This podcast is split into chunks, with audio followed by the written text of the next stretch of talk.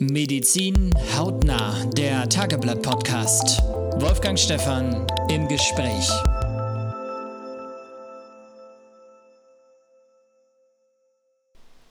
Meine Damen und Herren, herzlich willkommen zum Podcast Medizin hautnah. Heute mein Gast Dr. Peter Mohr, Chefarzt der Dermatologie am Elbe Klinikum in Buxtehude. Herr Mohr, Sie haben einen dermatologischen Kongress geleitet und das Fazit, ein Fazit dieses Kongresses war, dass der Hautkrebs sich in den letzten zehn Jahren verdoppelt hat. Wenn ich jetzt die Mahnungen Ihres Vorgängers, Professor Breitbart, und Ihre Tätigkeit zusammen mit Ihrem Kollegen Dr. Kleinheinz zusammenfassen, würde ich sagen, Sie, Sie sind doch die großen Mahner, die großen Warner. Die Menschheit müsste doch begriffen haben, dass man nicht sich in der Sonne brutzeln lassen soll. Und trotzdem stellen Sie jetzt fest, dass der Hautkrebs in den letzten zehn Jahren sich verdoppelt hat. Ist das nicht ein Widerspruch? Das ist ein wichtiger Punkt. Also das Erste ist, das Verhalten der Menschen zu ändern, ist enorm schwer.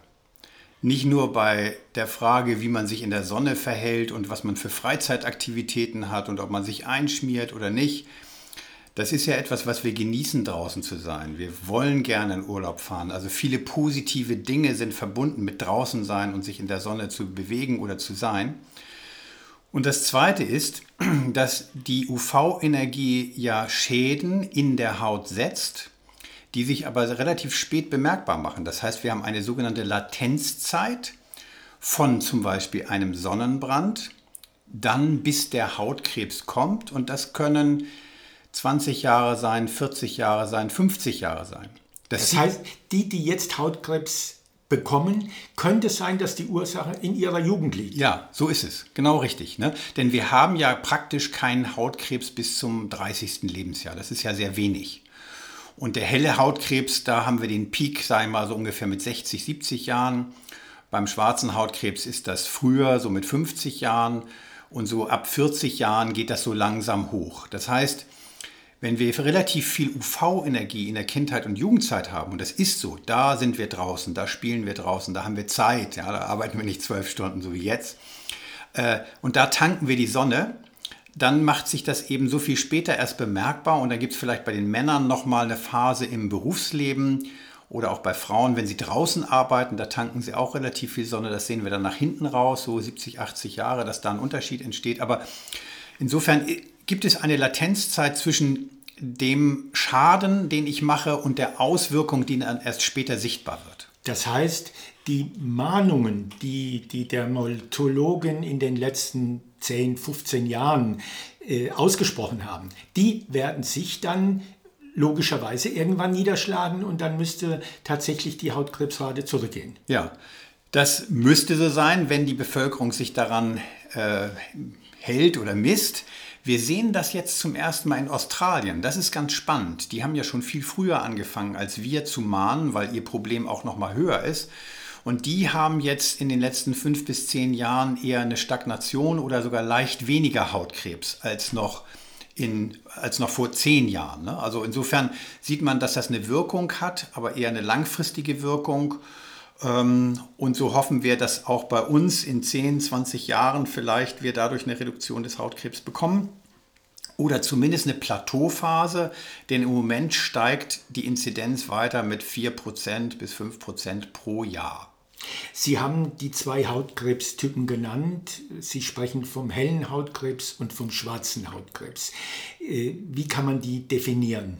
Ist der eine gefährlicher als der andere? Ja, das ist so. Also schwarz beinhaltet ja immer ein bisschen mehr die Gefahr oder das Dunkle.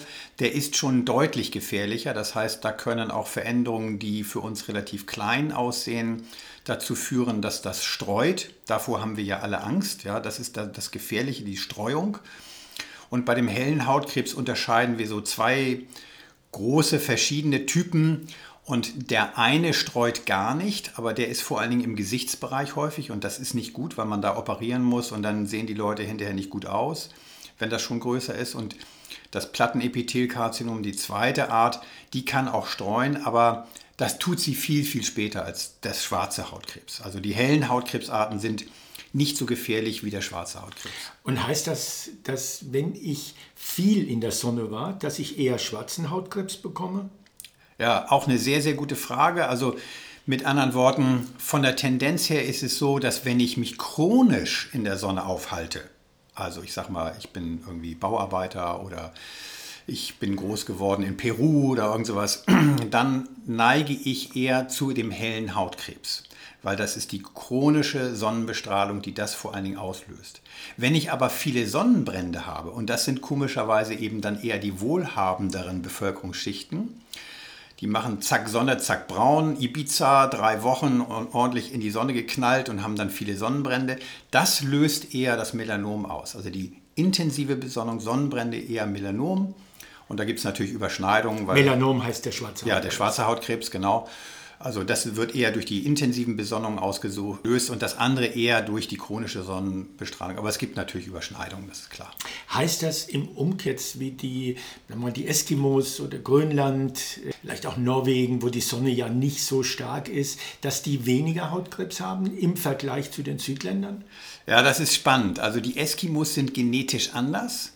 Ja, die sind eher so wie die Asiaten die haben viel, viel weniger Hautkrebs. Auch wenn sie verbrennen, die sind genetisch anders aufgestellt. Auch Schwarze haben praktisch keinen Hautkrebs, auch wenn sie einen Sonnenbrand kriegen können, so wie wir auch. Aber da gibt es eine andere Genetik, das heißt, die reparieren die Schäden offenbar besser. Und dann ist es so, die Schweden und die Norweger, die kriegen mehr Hautkrebs als wir. Das ist jetzt eine komische Kiste, aber wenn die Sonne da mal rauskommt, dann hauen die sich in die Sonne und die fahren gerne in den Süden. Das heißt, auch zwischen Italien und Deutschland haben wir einen Shift. In Deutschland kriegt man mehr Hautkrebs als in Italien, obwohl in Italien die Sonne immer scheint. Wir verhalten uns dann offenbar anders und unsere Genetik ist anders. Also der, derjenige, der blaue Augen hat, der hellhäutig ist, der kriegt natürlich leichter Sonnenbrände und der verträgt nicht so viel Sonne. Und wenn er sich genauso ähm, bewegt wie dann ein Südländer, ein Italiener, dann hat er ein höheres Risiko. Jetzt müssen Sie vielleicht zu der, zu der Sonnenbrandrate mal was sagen. Also, wenn ich mir einen heftigen Sonnenbrand mal geholt habe, wenn ich vielleicht zweimal oder dreimal, ich kann mich daran erinnern, da war irgendwas in der Jugend, so, ist dann mein Risiko genauso groß, als wenn ich regelmäßig in Urlaub gefahren bin und habe mir regelmäßig einen Sonnenbrand geholt? Nee, da gibt es Unterschiede. Also man kann das jetzt nicht an einem Ereignis festmachen, weil die Menschen das natürlich auch nicht erinnern. Ja, und weil es eben auch so ist, dass unterhalb der Situation eines Sonnenbrandes auch Hautschäden entstehen. Ja, wenn ich also jeden Tag raus, draußen bin und äh, fast einen Sonnenbrand kriege, dann habe ich auch eine Schädigung. Aber vom Prinzip her kann man sagen, je mehr Sonnenbrände, desto mehr Muttermale, desto eher ein Melanom. Aber andersrum natürlich auch, nicht jeder Sonnenbrand führt zu Hautkrebs. Absolut nicht, absolut nicht. Also gibt es da auch eine Rate? Haben Sie, gibt's so Nein, es gibt keine echte Rate, aber man kann das ganz gut so mit Helmut Schmidt vergleichen. Ja? Also ich meine, der hat geschmückt wie ein Schlot ja, und hat bis zum Schluss eben auch keinen Lungenkrebs gekriegt. Äh, das heißt aber nicht, dass man vom Rauchen keinen Lungenkrebs kriegt, sondern es gibt dann, es ist ein statistisches Ereignis, so würden wir sagen. Es ist ein, ein Pech dabei, ein Zufall dabei und das steigt eben an, je höher die Rate an Sonnenbränden und UV-Energie ist. Und da gibt es keinen richtigen Cut-off, ne, dass einer, der nicht in der Sonne war, dann gar nichts kriegt. Wie oft kommt Hautkrebs vor? Also wenn man das in Bezug auf die Krebsarten äh, mal stellt? Das ist eigentlich eine echte Volkserkrankung. Also es wir haben mit hellem und schwarzem Hautkrebs zusammen die höchste Rate an Krebs überhaupt. Das sind 25 bis 28 Prozent aller Tumore sind Hautkrebssachen. Die sind natürlich jetzt nicht, die hellen Hautkrebsarten sind natürlich jetzt nicht so gefährlich wie zum Beispiel ein Brustkrebs oder so etwas. Ne? Aber insofern ist das eine echte Volkserkrankung und wir haben etwa 280.000 neue Fälle in Deutschland. Pro Jahr. Pro Jahr. Und da sind nicht die Leute drin, die einen zweiten Hautkrebs kriegen oder einen dritten, sodass wir in etwa sagen müssen, wir haben fast 400 bis 500.000 Leute, die jeden Tag, jedes Jahr geschnitten werden müssen mit einem neuen Hautkrebs. Sie sagen geschnitten werden. Wir sind dann schon ja bei der Therapie. Wobei ich vielleicht dann noch mal einen kleinen Break machen würde. Was ist eine, eine gesunde, ein gesunder Umgang mit der Sonne? Sie sagten es, wir fahren in den Süden in Urlaub und wir wollen ja in die Sonne, sonst würden wir gleich nach Dänemark fahren. Also wir fahren ja in den Süden, wir wollen in die Sonne gehen. Konkret, wenn Peter Mohr in Spanien oder Italien ist, da ist ein Strand, was macht er dann? Ja, der fährt Fahrrad. Aber das ist ja auch nicht minder belastend von der Sonne her. Aber ich creme mich gut ein morgens, bevor ich eben rausgehe und aufs Fahrrad steige. Das heißt mit 50er Lichtschutzfaktor Minimum. Ähm, ich versuche bestimmte Partien zu bedecken. Also das heißt, ich trage dann eher eine Mütze oder einen Helm oder sowas. Ähm, und ich trage auch eine Sonnenbrille und dadurch kann ich es erreichen, dass ich keinen Sonnenbrand kriege. Das ist zumindest für den Urlaub eine ganz gute Linie zu sagen, ich will keinen Sonnenbrand kriegen, da muss ich mich dementsprechend schützen. Das heißt, Herr Mohr, ich kann so oft ich will in die Sonne gehen, wenn ich keinen Sonnenbrand habe, ist es nicht gefährlich. Man sollte unterhalb des Sonnenbrands sein. Ne? Man kann natürlich versuchen, so sich dem zu nähern und da wird es dann vielleicht etwas zu mathematisch, aber wenn ich sage, ich habe einen Hauttyp 3, das, ich habe ein bisschen braune Augen und so weiter. Und dann gibt es noch den Hauttyp 2, das sind die, die blond sind. Und der Hauttyp 1 sind die, die rot sind. Na, die kriegen immer einen Sonnenbrand, die bräunen gar nicht. Dann ist es so, Hauttyp 1. 10 Minuten mittags in der Sonne, ohne sich zu schützen, kriegt dann Sonnenbrand. Also hält er seinen Po sozusagen in die Sonne, ist der am nächsten Tag rot. So, bei Hauttyp 2 20 Minuten, bei Hauttyp 3 30 Minuten. Nicht vorgebräunte Haut. So, der Lichtschutzfaktor sagt einem jetzt eigentlich, wie viel mal mehr könnte ich in der Sonne sein.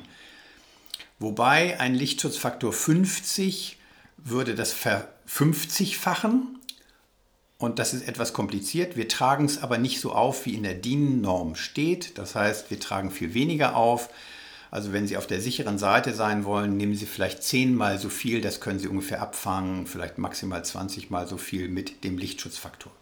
Und das wäre so eine, so eine Richtschnur. Ne? Das sind, sind dann so bei zwei Stunden Sonne mit guter Schützung oder drei oder vier maximal.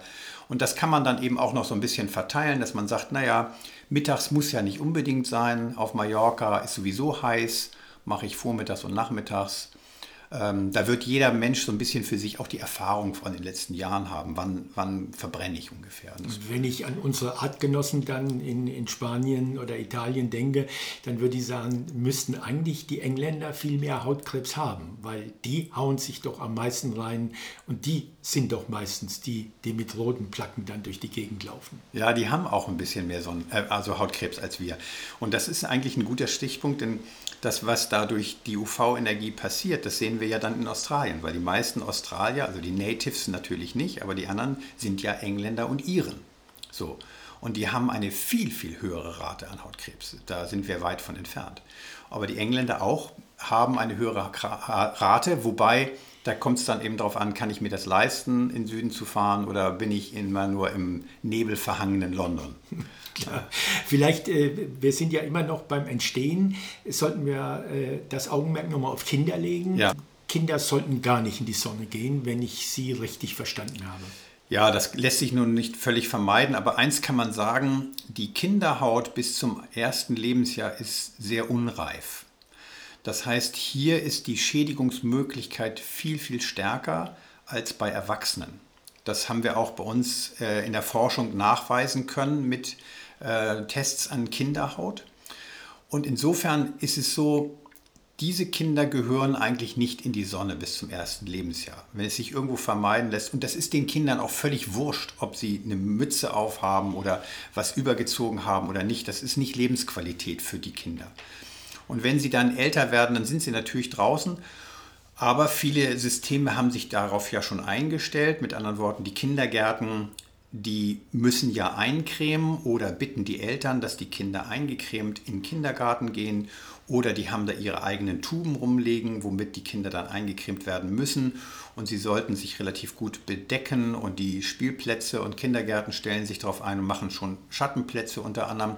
Also da hat sich schon was verändert. Äh, ohne draußen sein ist natürlich auch ungesund, muss man ehrlicherweise sagen. Ja? Also wir müssen nach draußen, wir müssen uns bewegen und die Kinder auch. Aber man kann es reduzieren und man kann darauf achten und dadurch wird man viel erreichen. Dann auch noch beim Entstehen die Frage nach den Solarien. Äh, nach wie vor die Erkenntnis da, Solarien sind gefährlich. Ja, wir haben ja ein Solarienverbot erreicht. Das heißt, äh, in erster Linie hat das Herr Professor Breitbart mit seinem Team bis 18 Jahre ne? erreicht, ne? dass also 18-Jährige nicht mehr äh, oder bis 18-Jährige nicht ins Solarium gehen dürfen. Äh, und ich finde, die Anzahl der Solarien ist auch deutlich zurückgegangen. Das finde ich sehr positiv. Auch die Anzahl der tief gebräunten äh, Solariumgänger ist zurückgegangen. Das ist ein eindeutiger Risikofaktor. Es gibt ganz gute Zahlen. Also, wenn ich nur ein Jahr lang einmal die Woche ins Solarium gegangen bin, dann verdoppelt sich mein Hautkrebsrisiko. Das ist verglichen an dem, was da teilweise passiert, gar nicht so viel. So, also wir wissen jetzt, wie Hautkrebs entsteht. Wenn ich den Verdacht habe, ich könnte Hautkrebs haben, komme ich zu einem Dermatologen oder aber soll ich regelmäßig zum Dermatologen kommen, weil ich ja gar nicht weiß, ob jetzt der Leberfleck, den ich habe, äh, gefährlich ist. Mm, das ist richtig. Also es gibt diese zwei Wege. Ne? Wenn, ich, wenn ich denke, ich habe Hautkrebs, oder habe Angst davor, dass ich das habe und eine bestimmte Stelle mich sozusagen an meiner Haut anschaut, dann sollte ich das auch so beim Hautarzt sagen.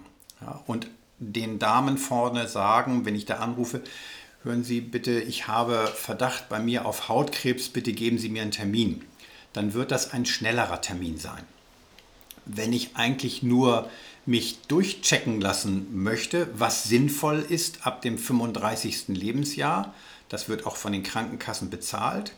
Alle zwei Jahre kann man eine Hautkrebs-Screening haben. Dann ist das eine Untersuchung, die wird terminiert und da wird man nicht sofort einen Termin kriegen, da sind Vorlaufzeiten. Aber beides ist absolut sinnvoll. Also hat sich etwas bei mir verändert an meiner Haut? Habe ich irgendein Muttermal, was gewachsen ist? dann sollte ich zum Hautarzt gehen. Und das Screening kann man sowohl beim Hautarzt als auch beim Hausarzt durchführen. Es gibt viele Hausärzte, die sind dafür ausgebildet und die sollen sozusagen filtern und dann sagen, okay, da bin ich mir nicht sicher, deswegen schicke ich dich jetzt zum Hautarzt. Und das ist ja eine rein visuelle Sache. Also der Hautkrebs tut ja nicht weh. Nee, der tut in der Regel nicht weh. Es gibt manche Plattenepithelkarzinome, die tun ein bisschen weh, aber alles andere tut eigentlich nicht weh. Das heißt, das merke ich nicht. Und das ist auch ein bisschen gemein. Ja? Also muss man ehrlicherweise sagen, man würde sich wünschen, dass das weh tut. Dann würden die Leute früher kommen. Man sieht dann nur, das wächst oder es fängt an zu bluten und dann heilt es wieder ab und dann blutet es wieder und dann heilt es wieder ab und dann denkt man, ah, geht es nicht weg. So dass also für den, für den Laien ist es manchmal gar nicht so leicht, gerade beim hellen Hautkrebs, das zu erfassen. Habe ich das nun oder habe ich das nicht oder habe ich das vielleicht? Also nicht, nicht einfach. Deswegen braucht man da schon den Fachmann oder die Fachfrau. Wie hoch ist das Bewusstsein, also für diese Prophylaxe zum, zum Doktor zu gehen und sich untersuchen zu lassen? Ich vermute mal nicht sehr hoch. Also besser als bei den Männern bezüglich des Prostatakarzinoms. Ja, der machen doch, immerhin, relativ ja. wenig Männer eine Vorsorge, was nicht gut ist. Also wir haben etwa 30 bis 35 Prozent der Bevölkerung über 35 Jahre, die regelmäßig alle zwei Jahre zum Hautcheck gehen. Das ist nicht schlecht, aber wenn man wirklich etwas erreichen will und die, wir nennen das Mortalität, das Versterben der Leute verändern will, also dass wir weniger Krebstote haben, auch wirklich, dann müssten es doch noch deutlich mehr sein. Ja? Dann müssten wir auf 50, 60 Prozent kommen. Dann könnte man es wirklich richtig messen. Aber für die, die hingehen, bringt es was. Und habe ich vorhin vergessen zu fragen, Herr Doktor, kann ich auch Hautkrebs bekommen, wenn ich nie in Urlaub gefahren bin und mich in der Sonne gebrutzelt habe? Ja, das kann ich. Die Rate ist deutlich niedriger, aber wenn wir uns zum Beispiel ähm, andere Bevölkerung angucken, wie die Asiaten und die Schwarzen, die können auch Hautkrebs haben, sogar einen schwarzen Hautkrebs, aber dann an unbelichteten Arealen, ja, also am Daumen oder im Bereich der Schleimhäute kann das dann auch mal sein.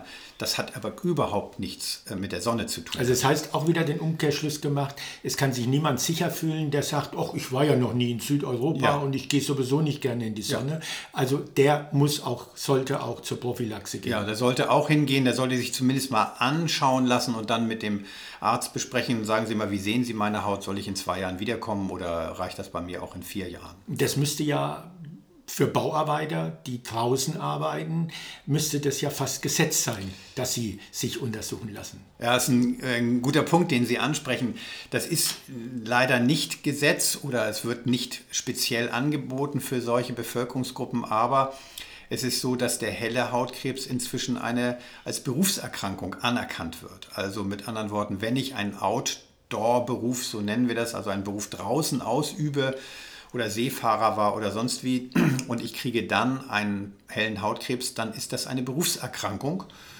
Und insofern sind jetzt auch die Berufsgenossenschaften ähm, ja, gefordert, und das tun sie auch, dem kommen sie auch nach, dass sie jetzt Prophylaxe machen. Das heißt, seitdem das eine anerkannte Erkrankung ist, kümmern sie sich darum oder fangen an, sich darum zu kümmern, dass sie Lichtschutzmittel zur Verfügung stellen, dass sie die Leuten Bescheid sagen, bitte tragt Kleidung, nicht immer den ganzen Sommer mit bloßem Oberkörper draußen arbeiten und so weiter. Da bewegt sich was. Ne? Aber habe ich Sie richtig verstanden, dass Sie sagen, nur der helle Hautkrebs ist als Berufskrankheit anerkannt, aber der schwarze, haben wir doch festgestellt, ist viel schlimmer. Ja, aber der ist nicht anerkannt als Berufserkrankung, weil der eben eher von den starken Sonnenbränden kommt und weil man das noch nicht beweisen konnte. Also Sie müssen ja einen Beweis führen, sonst zahlt ja keiner. Also Sie müssen statistisch beweisen, wir haben mehr Melanome bei, ich sage jetzt mal, Gärtnern oder bei Bauarbeitern oder bei Seefahrern.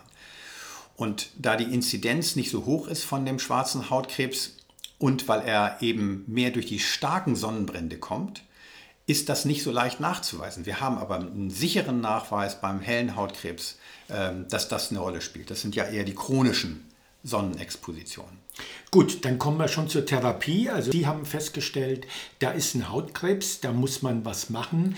Dann sagt man so schlechthin, das muss weggeschnitten werden. Ja. Was heißt das? Ist das eine große Operation? Muss man da stationär in die Klinik? Wird das ambulant gemacht? Also was heißt das, wenn Sie jetzt bei mir ein Melanom festgestellt haben? Also beim Melanom ist das häufig nochmal anders. Also die ganz dünnen Melanome, das wird häufig durch die niedergelassenen Ärzte versorgt und das reicht dann auch so aus. Aber wenn es etwas dicker ist, also über einen Millimeter, dann würden sie zu uns in die Klinik kommen und dann würden wir auch nicht nur eine etwas größere Nachexzision, also das Umschneiden des ursprünglichen ähm, Tumorbetts vornehmen, sondern wir würden auch einen Lymphknoten bei Ihnen entnehmen wollen, nämlich den Lymphknoten, der für dieses Stückchen Haut zuständig ist, der sozusagen der Kontrolleur ist, immunologisch gesehen, und würden den mit untersuchen und können dann schauen, ob dieser Lymphknoten schon Tumorzellen abbekommen hat oder nicht. Das wäre sozusagen für den schwarzen Hautkrebs. Wenn Sie jetzt mit einem Verdacht auf hellen Hautkrebs kämen, da werden viele Exzisionen auch von den niedergelassenen Kollegen durchgeführt. Das ist dann auch häufiger mal schon gut so, mehr muss nicht gemacht werden. Aber wenn Sie lange gewartet haben und das Ding größer ist oder an einer schwierigen Stelle, also kosmetisch schwierigen Stelle ist, dann würde man sie sogar auch aufnehmen und dann würde man so eine Operation durchführen und das vielleicht an der Nase jetzt offen lassen, bis alles weg ist, damit man nicht zu viel schneiden muss und sich dann überlegen, wie machen wir es wieder zu, wie machen wir es gut. Aber die Regel würde besagen, Sie, Sie, wie viel Prozent? 90 Prozent machen Sie ambulant. Ja, ich würde sagen 90 Prozent der, der ganzen Tumorexzision, wenn man das so zusammenführt beim hellen und äh, schwarzen Hautkrebs, werden eher ambulant durchgeführt. Vielleicht sind es auch nur 80 Prozent, aber sowas um den Dreh. Und das, was dann kommt, das wird ja überwiesen, dann vom niedergelassenen Dermatologen in der Regel. Und wenn die sagen, okay, das ist eher was für die Klinik, dann kommt man in die Klinik und dann machen wir weiter. Wenn der Hautkrebs dann weggeschnitten ist, ich sage es jetzt mal so, ist man dann sicher keinen mehr zu bekommen? Oder heißt das, es ist das Risiko besonders groß, ihn an anderer Stelle wiederzubekommen? Ja, für die hellen Hautkrebsarten gilt, habe ich einen hellen Hautkrebs bekommen, dann kriegt ein Drittel der Leute innerhalb von drei Jahren einen zweiten hellen Hautkrebs. Nicht als Streuung, sondern als zweiten neuen Hautkrebs, weil ja die Haut daneben genauso viel Sonne abgekriegt hat. Beim Melanom ist es so, dass wir, wenn es ein dickes Melanom ist, dann auch eher fürchten, dass es zu einer Streuung kommt. da ist die Rate derjenigen, die ein zweites Melanom bekommen, nicht so hoch, aber trotzdem auch höher als in der Normalbevölkerung. Auch die brauchen eine lebenslange Kontrolle, ob sie nicht ein zweites Melanom entwickeln. Also das ist Risiko. Und die Therapie ist immer Schneiden. Also es gibt nichts, dass Sie mit Salbe oder mit Bestrahlung äh, irgendwas machen können. Also es muss geschnitten werden. Eigentlich kann man das so sagen. Ja. Es gibt bestimmte Vorstufen, die kann ich mit einer Salbe behandeln. Also jetzt nicht beim Melanom, beim schwarzen Hautkrebs, sondern bei bestimmten hellen Hautkrebsarten. Da kann man Vorstufen mit Salben behandeln oder auch mit anderen Therapieformen. Es soll auch Eis geben, dass ja, man es wegeisen kann. Genau, man kann das vereisen. Also wir nennen das aktinische Keratosen. Das sind so Vorstufen von äh, hellem Hautkrebs und die kann man auch gut vereisen. Und dann gibt es verschiedene Salben und dann gibt es eine sogenannte photodynamische Therapie für das ganze Feld. Wenn jetzt jemand, der eine Glatze hat, da viel Sonne abgekriegt hat, dann wird man das irgendwann machen müssen. Ähm, und dann kann man das ganze Feld sozusagen behandeln und wir nennen das, auch Feldkanzerisation, weil da so viele Vorstufen in einer bestimmten äh, Region sind. Aber wenn es ein echter Hautkrebs ist, wird in der Regel der Schnitt nötig sein. Das kann man so sagen. Man kann dann manchmal oder muss manchmal nachbestrahlen und an bestimmten Stellen kann man manche Dinge auch bestrahlen. Da gibt es ganz gute Ergebnisse. Aber eigentlich ist der Schnitt erstmal da. Das heißt aber ja auch wieder, wenn, ich ihn, wenn Sie ihn früh erkannt haben, habe ich die Chance, dass gar nicht geschnitten werden muss, sondern im Entstehungsstadium könnten Sie auch mit den anderen Mitteln therapieren. Ja, aber nicht für äh, das Melanom, also den schwarzen Hautkrebs. Da gibt es das nicht. Da gibt es keine Vorstufe. Das hat man oder man hat es nicht. Und das gilt auch nicht für das Basalzellkarzinom. Das ist ein Teil des hellen Hautkrebses. Herr Doktor, die Frage nochmal, der schlimmste Fall, Worst Case. Der schwarze Hautkrebs ist entdeckt, Sie schneiden ihn weg und Sie stellen fest nach der Lymphknotenuntersuchung, der hat gestreut. Was heißt das für den Patienten?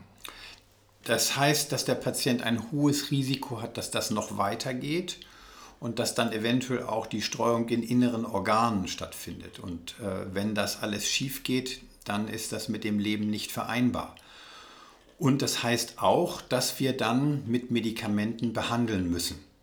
Also sowohl wenn nur der Lymphknoten befallen ist, als auch wenn natürlich Fernmetastasen da sind.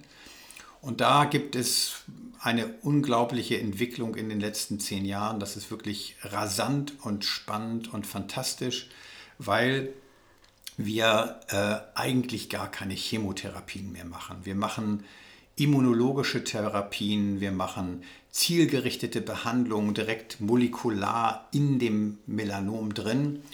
Und wir haben große Erfolge, dass wir sagen können, im Schnitt können wir inzwischen auch bei den metastasierten Situationen die Hälfte der Leute heilen. Also das Kind ist nicht in den Brunnen gefallen, wenn es dazu gekommen ist. Aber es heißt natürlich auch, dass wir einen Teil der Patienten nicht heilen können. Wenn Sie sagen wir, sprechen Sie da von den Dermatologen grundsätzlich oder sprechen Sie da auch vom Elbe Klinikum Buxtehude? Also ich spreche eigentlich von, von uns in den Elbe Kliniken Buxtehude, weil wir sind ja ein Team.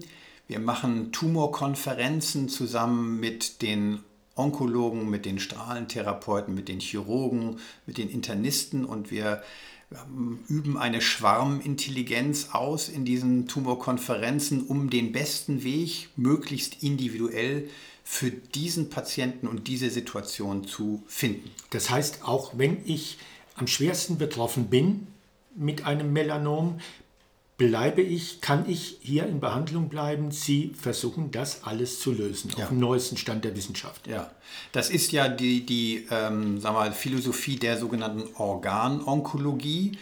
Das heißt, in bestimmten Bereichen hat man in Deutschland oder Frankreich oder auch äh, in Österreich die Möglichkeit, dass man vom Beginn der Erkrankung bis zu den weit fortgeschrittenen Stadien in einer Hand bleibt, sozusagen. Und da hat es den Vorteil, dass wir extrem gut vernetzt sind, auch mit anderen Kliniken. Und wenn es mal eine Studie gibt, also neue Medikamente, die man nicht kaufen kann, aber die in Erprobung sind, die wir hier nicht haben, dann schicken wir die Leute eben auch nach Kiel oder in irgendeine andere Stadt, weil wir immer wissen, wo ist das Beste für diesen Patienten. Es gibt viele medizinische Fachbereiche, die davon sprechen, in, die Entwicklung ist, ist, sensationell gegenüber dem, was wir in den letzten Jahren hatten. Also es wird ganz sehr viel, es wird ganz viel passieren. Ist das auch bei den Dermatologen der Fall? Gehen Sie davon aus, dass sich die Szenerie in den nächsten zehn Jahren nochmal entscheidend ändern wird? Ja, unbedingt. Also es ist schon so, dass wir jedes Jahr neue Medikamente haben, neue Kombinationen haben, die uns ein Stückchen weiter wieder voranbringen, die wir hier erstmal bei uns in Studien ausprobieren und daran teilnehmen dürfen. Da sind wir sicherlich unter den zehn führendsten Kliniken in Deutschland. Und die kommen dann irgendwann auf den Markt. Wahrscheinlich haben wir nächstes Jahr zwei, drei neue Zulassungen fürs fernmetastasierte maligne Melanom und dann ergeben sich wieder andere Möglichkeiten, Patienten zu behandeln. Und das ist, wenn man so sagen will, eigentlich nur der Anfang. Ja, also in 30, 50 Jahren würde man sagen, oh, die waren ja nicht sehr schlau, ja, also die haben ja noch nicht so viel gewusst. Aber wir dringen im Moment in neue Welten vor. Das ist wie Enterprise, ja, wie Raumschiff im Weltall. Wir finden neue Mechanismen, wir finden neue Moleküle, wir finden neue Abläufe, was zu was führt und dann können wir die relativ schnell blocken. Ne? Denken Sie an den Erfolg der Impfung gegen Covid. Wie schnell haben wir dort ein Medikament entwickelt? Und das findet eigentlich auch inzwischen in der Onkologie statt. Vor 15 Jahren haben wir von den ersten Versuchen im Reagenzglas bis zum Medikament 10, 15 Jahre gebraucht. Heute brauchen wir drei vielleicht. Also das ist schon rasant und eine so enorme Entwicklung, dass ich glaube, dass die Therapie in zehn Jahren anders aussehen wird. Dann wird es so sein, dass wir viel individualisierter behandeln können und dann gucken wir uns ihr Immunsystem an und dann gucken wir uns den Tumor genauer an und dann wissen wir, ah, das könnte bei dem wirken und das wirkt dann nicht zu 50 Prozent, sondern zu 90 Prozent. Das betrifft insbesondere die Therapie. Gehen Sie auch davon aus, dass sich in der Prophylaxe was ändern wird? Das heißt, dass die Pharmafirmen neue Mittel auf den Markt bringen, die den Hautkrebs verhindern können? Ich glaube eher nicht. Sie sprechen einen ganz wunden Punkt an ja, und einen ganz wichtigen Punkt an. Also, wenn ich Prophylaxe betreibe und wenn ich einen Hautkrebs verhindern kann, weil ich mich richtig verhalte, dann ist das volkswirtschaftlich das Beste, was ich tun kann. Denn diese neuen Behandlungen kosten unglaublich viel Geld. Das heißt, Sonnenschutzmittel müsste es eigentlich auf Krankenkasse geben. Eigentlich müsste es das fast auf Krankenkasse geben oder umsonst oder so. Ja, also wird ja in Australien auch zum Teil so gemacht. Ähm, aber dadurch kann ich natürlich eigentlich das Geld im Land halten und können was anderes davon machen, was anderes davon kaufen. Ja. Also bis jetzt gibt es keine vernünftige Chemoprophylaxe nach dem Motto, ich schluck eine Tablette mit Vitamin und dann kriege ich keinen Hautkrebs. Ja, das wäre ideal. Haben wir nicht. Sehe ich auch im Moment die Entwicklung nicht. Das ist nur möglich durch unsere Verhaltensänderung. Gut, und wir haben vernünftige Lichtschutzmittel, so kann man es sagen. Ne? Aber da wird nicht die große Entwicklung stattfinden. Das hängt natürlich auch damit zusammen, dass da viel mehr Musik spielt bei den Pharmaunternehmen, wenn ich behandeln kann und eine Erstlinienbehandlung, eine Zweitlinienbehandlung machen kann. Da ist, da ist wirklich natürlich ein hohes wirtschaftliches Interesse auch, was hier die Forschung treibt. Sie sind seit vielen Jahren äh, in der Dermatologie. Sie haben viele Kollegen erlebt. Darf ich Ihnen die indiskrete Frage stellen? Ist schon mal ein Kollege bei Ihnen im Hause mit Hautkrebs befallen gewesen? Ja, ich habe einige Kollegen hier in den Elbe-Kliniken auch, die einen Hautkrebs gehabt haben. Und, und, noch, und, und noch da sind, um das nur noch mal positiv zu sagen. Ja? Also die sind alle früh gekommen, die gekommen sind zu uns weil sie in der Jugend gesündigt haben und erst später dann Dermatologie studiert oder Medizin mit Fachrichtung Dermatologie eingeschlagen haben und erst dann gewusst haben, was passieren kann. Ach, ich würde mal so sagen, ähm, wenn man in meinem Alter ist, dann ist es so gewesen, wir durften maximal am Wochenende eine Stunde Fernsehen äh, und in der Woche gar nicht und wir waren alle ganz viel draußen und es gab auch nichts. Ja, das bezieht sich, Prophylaxe bezieht sich eher auf die jungen Leute, die jetzt da sind. Die können es wirklich richtig machen. Wir haben das gemacht, was wir gemacht haben, mit den Eltern, die wir hatten und die haben es so gut gemacht, wie sie konnten. Und das ist das, was wir getankt haben. Das heißt, ich würde das gar nicht als Sünde ansehen, sondern so war einfach die Welt. Und mit dem gehen wir jetzt um und das, was wir machen können, ist eben Früherkennung. Das ist der entscheidende Punkt. Würden Sie widersprechen, wenn ich sage, Sonne ist gut, zu viel Sonne ist schlecht? Ja, würde ich so unterschreiben. Sonne, okay. Sonne ist schön, ähm, gibt auch was Gutes dran, Vitamin D-Bildung, aber es kommt auf das richtige Maß an. Dr. Peter Mohr, Chefarzt der Dermatologie am Elbe Klinikum in Buxtehude, vielen Dank für diesen Podcast. Vielen Dank Ihnen.